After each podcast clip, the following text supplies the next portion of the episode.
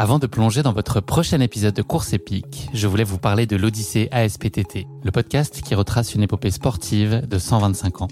Le mouvement ASPTT propose une multitude d'activités sportives pour tout niveau, du débutant au confirmé, dans toute la France.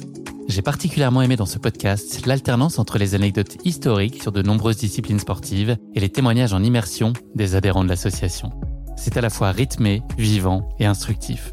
Avec ce podcast, vous allez vous plonger dans l'odyssée de cette association, véritable pionnière dans la démocratisation du sport en France. Et puis les quatre épisodes de l'odyssée ASPTT mettent en lumière ce qu'il y a de plus essentiel dans le sport selon moi. Les notions d'égalité, de solidarité, d'inclusion et d'accessibilité. Et dont la course à pied est d'ailleurs une très belle expression, vous êtes bien placé pour le savoir. Vous savez désormais ce qu'il vous reste à faire. Faites comme moi, courez découvrir les quatre épisodes de l'Odyssée ASPTT sur votre plateforme d'écoute favorite.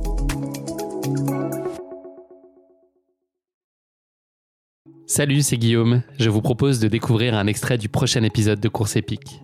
Course épique, c'est chaque semaine un invité, une course, une histoire hors du commun. Je vous donne rendez-vous tous les mercredis pour découvrir un nouvel épisode et vivre une grande et belle histoire de course. Mais avant ça, place à un extrait de notre prochain épisode. Tu as annoncé euh, récemment un choix professionnel qui est très tranché, à savoir te consacrer euh, entièrement à ta carrière de trailer et de mettre de côté donc euh, cette potentielle carrière d'ingénieur, en tout cas temporairement, qui était prête à tendre les bras. Est-ce que ça a été une évidence? Est-ce que ça a été une longue réflexion, un long cheminement? Et il y a eu des phases de doute au moment de faire le grand saut et de te dire que c'était la bonne décision pour toi?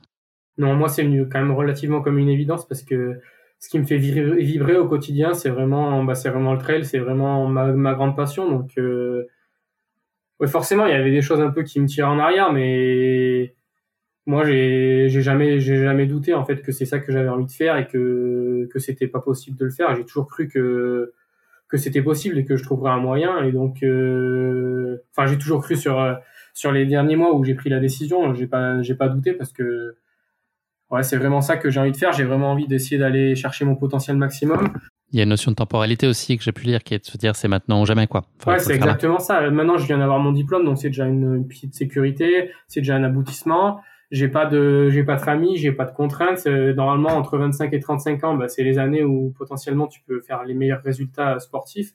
Donc, si je le fais pas maintenant, je le fais jamais. Donc, euh, c'est pour ça que je me lance et j'ai pas envie de vivre avec des regrets en me disant, oh, t'as jamais tenté, t'aurais pu peut-être essayer de faire une carrière dans le sport je préfère me lancer à fond et puis voir où ça va me mener.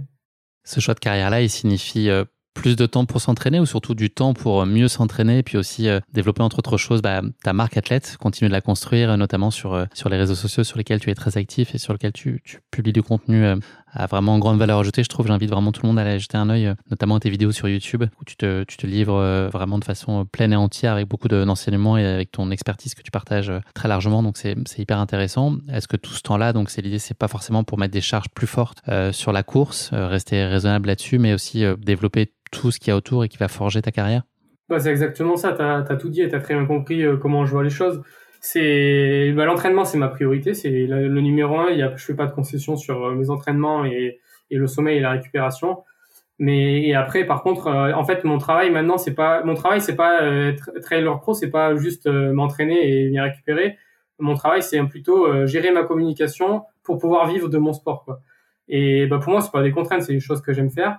Et c'est des choses que j'essaye de faire vraiment bien comme bah, comme tu l'as dit j'essaye de pas juste mettre une belle photo et de mettre un une phrase motivante qui a pas de sens et qui a pas de, de profondeur. J'essaie plutôt d'apporter des conseils, d'apporter de la valeur ajoutée, que les gens ils puissent, euh, bah, ce soit sur Instagram ou sur euh, mes vidéos, ils puissent euh, ben, apprécier la vidéo en même temps en se disant ah j'ai passé un bon moment, mais j'ai aussi j'ai aussi eu reçu des conseils. Je aussi je vais essayer de changer ça. Ce type s'il était il était intéressant, donc c'est un peu comme ça que que je que je réfléchis ma communication et c'est sûr que maintenant est, si on veut être athlète pro, euh, soit faut faire partie euh, des tout meilleurs pour avoir des contrats, soit faut faire partie euh, des très bons et avoir une communication qui soit qui soit bien faite.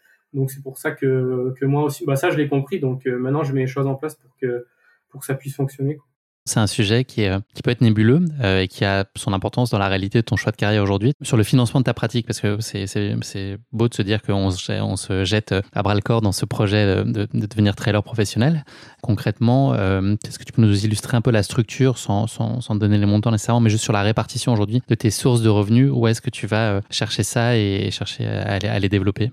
En fait, bah, en 2021, après la saison où j'ai fait le 98 Mont Blanc, où ça s'est très bien passé, je commençais un peu à réfléchir, à me dire, bah, il me reste deux années d'études, ça peut être cool un peu de, de commencer à bah, construire ce projet professionnel.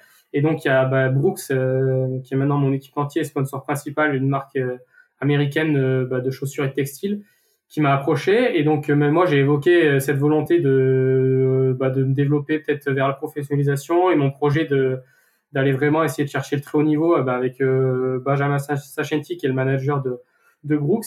Et bah, Brooks sont aussi dans cette démarche-là maintenant d'essayer de pousser les athlètes vers la professionnalisation et les accompagner dans des projets. S'il y a des projets qui, a du sens, et ben, qui ont du sens de vraiment pousser là-dessus. Donc il y a déjà Brooks qui s'est bien engagé là-dessus. Et maintenant, ça représente bah, deux tiers de, de mes revenus, ce sponsor principal. Donc déjà, c'était c'était pas forcément suffisant pour se lancer à 100%, mais c'était déjà un grand pas vers euh, vers la possibilité de le faire. Et donc après, euh, même si 2022 a été hyper compliqué, euh, j'ai quand même réussi à démontrer que bah, la démarche était toujours là, que je faisais tout ce qu'il fallait pour essayer de revenir et corriger ça. Et donc avec bah, d'autres sponsors, j'ai réussi à les convaincre bah, aussi de me suivre dans le projet. Et donc, il y a eu un petit peu plus de financiers dans les contrats. Donc euh, ça, ça représente à peu près euh, un quart du reste de mes revenus. Et après, maintenant aussi, avec mon activité sur, euh, sur les réseaux sociaux, ben, j'arrive un petit peu à monétiser ça. J'essaie de le faire avec le plus de sens possible et de pas prendre de l'argent parce que j'ai des opportunités, mais faire avec des choses qui ont du sens. Et ça, ça me permet de compléter un, tout petit peu, bah, d'arrondir un tout petit peu les, mes revenus. Donc c'est à peu près comme ça que, que ça fonctionne.